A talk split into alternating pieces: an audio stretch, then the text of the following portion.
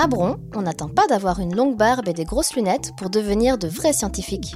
Vous écoutez Diffusta Science, le podcast des apprentis chercheurs. Ici, ce sont les enfants qui réfléchissent et font des expériences. Enfin, on était presque. Enfin, quand ça marche. Et quand ça ne marche pas, on a demandé de l'aide à un vrai scientifique. Il s'appelle Stéphane. Bonjour, je suis Stéphane, je suis scientifique, chercheur et je viens parler de microbiote avec les enfants. Vous vous souvenez de moi? Le corps humain, c'est un sujet presque infini pour la science. Bien sûr, ça fait des millénaires qu'on étudie le corps et son fonctionnement, qu'on cherche à le soigner. Mais pourtant, il reste encore beaucoup de choses que l'on ne comprend pas, comme le cerveau ou encore le microbiote. Le microbiote, vous savez, ce sont les millions de bactéries qui vivent sur nous, sur nos mains, nos bras et plus particulièrement à l'intérieur de nous, dans tout le système digestif. Alors aujourd'hui, direction le collège Théodore Monod de Bron pour explorer la faune du microbiote en compagnie de la classe de 5e de Madame Danérol. Voilà. Non, non, non, on est à Bron, les gens, on est à Collège Théodore Monod, les gens. Mais pour commencer sur des bases solides, il faut que l'on se demande, c'est quoi une bactérie? Bah, une bactérie, c'est quelque chose qu'on a besoin pour euh, vivre. quelque chose qui est micro, euh, qui est très très petit. Une petite chose qui est impossible à voir à l'œil nu et il faut, faut voir avec un microscope. C'est un être vivant qui vit dans partout sur nous. Euh, Les bactéries, en fait, sont pas toutes euh, dangereuses. Et si on n'a pas de bactéries, bah. Ah bah voilà, on meurt. Mais Les bactéries, en général, ce sont des êtres très simples, à peu près dix fois plus petits en taille qu'une cellule, et qui sont capables de proliférer très rapidement. Comme nous, elles ont besoin de, de nourriture. Donc, euh, elles vont trouver la nourriture sur nous. Et en particulier, donc, on va parler du microbiote qui contribue à notre alimentation. Donc, le microbiote, ce sont les bactéries qui vivent dans notre système digestif, c'est-à-dire dans notre estomac, dans nos intestins, notre côlon, et qui sont en contact direct avec tout ce que l'on mange. On a besoin des bactéries pour digérer la nourriture. Nos organes ne font pas le travail tout seuls. Donc les bactéries, qu'est-ce qu'elles vont faire?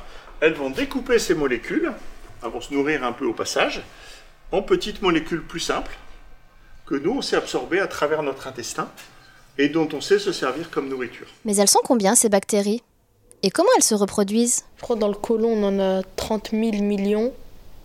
Et elle peut, elle peut partir de une seule, le lendemain, des, des millions et des millions. Ah, des colonies de bactéries, en fait. Des colonies de bactéries, parfait.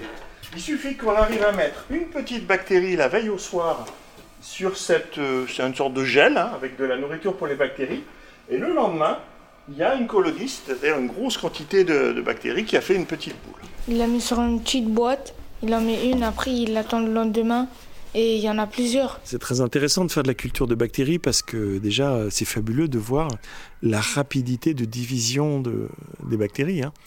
En quelques heures, on passe de quelques centaines à quelques milliards de milliards de bactéries. Tant qu'elles ont de la, de la nourriture, elles se, elles, elles se divisent. hein. Si tu leur donnais assez de nourriture, celles qui sont dans ce tube-là, en quelques jours, elles pourraient re- recouvrir toute la surface de la Terre. La seule chose qui les arrête, c'est qu'au bout d'un moment, elles n'ont plus assez à manger. Donc, les bactéries se multiplient indéfiniment tant qu'elles ont de quoi se nourrir. En mangeant, on leur permet de se multiplier.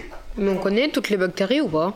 Euh, on sait depuis très longtemps qu'il y a énormément de bactéries, mais on ne savait pas les étudier car la plupart de ces bactéries, on ne sait pas les faire pousser en laboratoire. Pour étudier les bactéries, il faut pouvoir les observer et faire des expériences sur elles, en dehors de notre corps. Et pour l'instant, il y a encore peu de bactéries que l'on sait cultiver.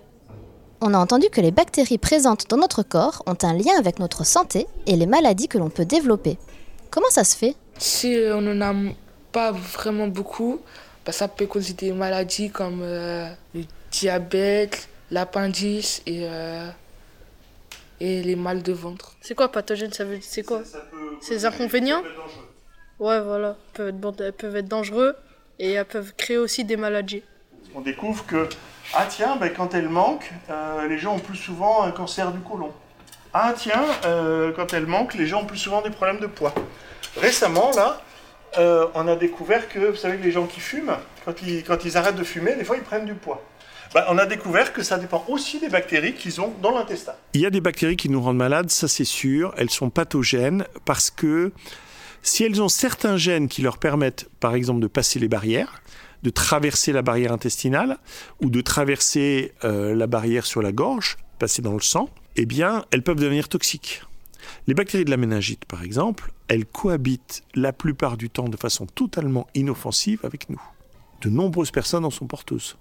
Et tout d'un coup, on ne sait pas vraiment pourquoi, elles peuvent devenir pathogènes. D'accord. Donc, les bactéries, selon leur nombre et l'endroit où elles se logent dans notre corps, peuvent être inoffensives ou au contraire déclencher des maladies. Et ce phénomène, on ne le comprend pas encore totalement. Alors, les scientifiques s'intéressent de près à l'observation des bactéries. Mais à quoi ça va bien leur servir? Ouais, je pense que c'est pour euh, essayer de nous informer, pour en savoir plus sur la vie, je pense. Ils essayent d'en découvrir pour savoir leur fonctionnalité et savoir si c'est des bonnes ou des mauvaises bactéries. S'il y a un nouveau virus ou une maladie qui peut arriver. Si on attrape une maladie, il y a peut-être des bactéries qui peuvent nous sauver en fait. Pas, pas nous sauver, mais combattre cette maladie. En fait, Une personne est malade, telle maladie, une personne est saine, est-ce qu'elles ont un microbiote différent? Mais c'est ça En observant les microbiotes de nombreuses personnes, celles qui sont malades et celles qui sont en bonne santé, et en regardant les bactéries absentes chez les uns et présentes chez les autres, on peut tenter d'expliquer comment certaines maladies se développent. Mais elles sont nombreuses, et c'est très dur d'identifier quelles bactéries ont un rôle actif dans les maladies. Il y a une sorte de compétition entre ces bactéries. Certaines bactéries sont bénéfiques uniquement parce qu'elles elles permettent de chasser des bactéries pathogènes. C'est une sorte de combat permanent, c'est un camp d'entraînement permanent pour notre système immunitaire. On met dans un, dans un petit pot, on va dire, et euh, à la fin, bah, ça se multiplie et euh, tu pourras créer des médicaments avec. Tu les mets en gélule. Une bactérie médicament, c'est très différent d'un médicament standard. Un médicament standard, c'est de la chimie. Avec une bactérie, qui est un organisme vivant très complexe, c'est encore plus difficile. L'étude des bactéries permettra certainement dans le futur de soigner ou de prévenir certaines maladies. Et on utilise déjà les bactéries dans des traitements naturels pour renforcer notre organisme. Mais comme notre microbiote vit en nous et avec nous, les bactéries qui le composent et leur capacité à nous maintenir en bonne santé est étroitement liée à notre rythme de vie. Par exemple, on mange que des hamburgers. Eh bien, au bout d'un moment, il y a plein de bactéries. Elles, elles, elles se nourrissent pas de ce qu'il y a dans les hamburgers. Donc elles vont disparaître. Et donc on va avoir de moins en moins de sortes de bactéries dans notre intestin. Le microbiote commence à être moins diversifié et on commence à avoir plus de mal à digérer. Et puis au fur et à mesure du temps, ça peut s'aggraver. Comme il y a moins de bactéries, euh, et donc moins de bactéries capables de se défendre contre d'autres, on va voir apparaître d'autres microbes qui peuvent causer des maladies. Et puis ça va être de pire en pire, et puis après on peut arriver à des maladies chroniques. Bon, les maladies chroniques, on n'est pas fan. Alors, que faut-il faire pour prendre soin de notre microbiote au quotidien? Bah, je pense, hein, c'est une hypothèse. Euh, faut prendre euh, soin de notre corps, par exemple. Euh, Varier euh, ses repas, pas manger tout le temps la même chose et surtout euh, faut manger beaucoup de fruits parce que c'est là où il y a le plus de vitamines. Il faut pas trop manger de fast-food aussi. Et aussi toujours euh, se euh, laver, se brosser les dents parce qu'après elles se multiplient et elles les abîment et tout. On peut bien se nourrir comme ça, les euh, bonnes bactéries, et bah, elles peuvent nous combattre les mauvaises. On sait que certains changements dans le microbiote peuvent causer des maladies. Et ce qu'on sait surtout, ce qui est très important, c'est que ça dépend énormément de notre alimentation. Donc aujourd'hui, on ne sait pas dire prenez des gélules de telle bactérie, ça va vous corriger le microbiote. Par contre, on est à peu près sûr qu'il faut avoir une alimentation saine pour avoir un microbiote sain. Des bactéries saines dans un corps sain. C'est un bon programme. Alors, un jour peut-être, dans le futur, on connaîtra toutes les bactéries qui composent notre microbiote. On saura cultiver les bonnes et tenir à distance les mauvaises. Et avec quelques gélules, on pourra se construire un microbiote super costaud qui nous protégera contre les maladies. Mais ça, pour l'instant, c'est de la science-fiction, pas de la science. Pour l'heure, on étudie et on apprend tous les jours davantage sur les pouvoirs magiques de ces petits organismes qui vivent en nous et nous rendent la vie plus facile.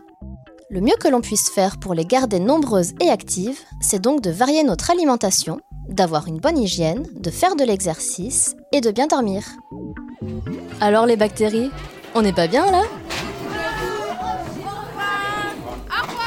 À bientôt dans Diffuse ta science, le podcast des apprentis chercheurs de la ville de Bron.